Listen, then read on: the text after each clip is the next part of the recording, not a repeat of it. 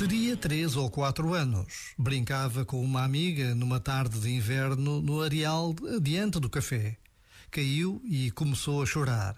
Um desconhecido que passava levantou-a.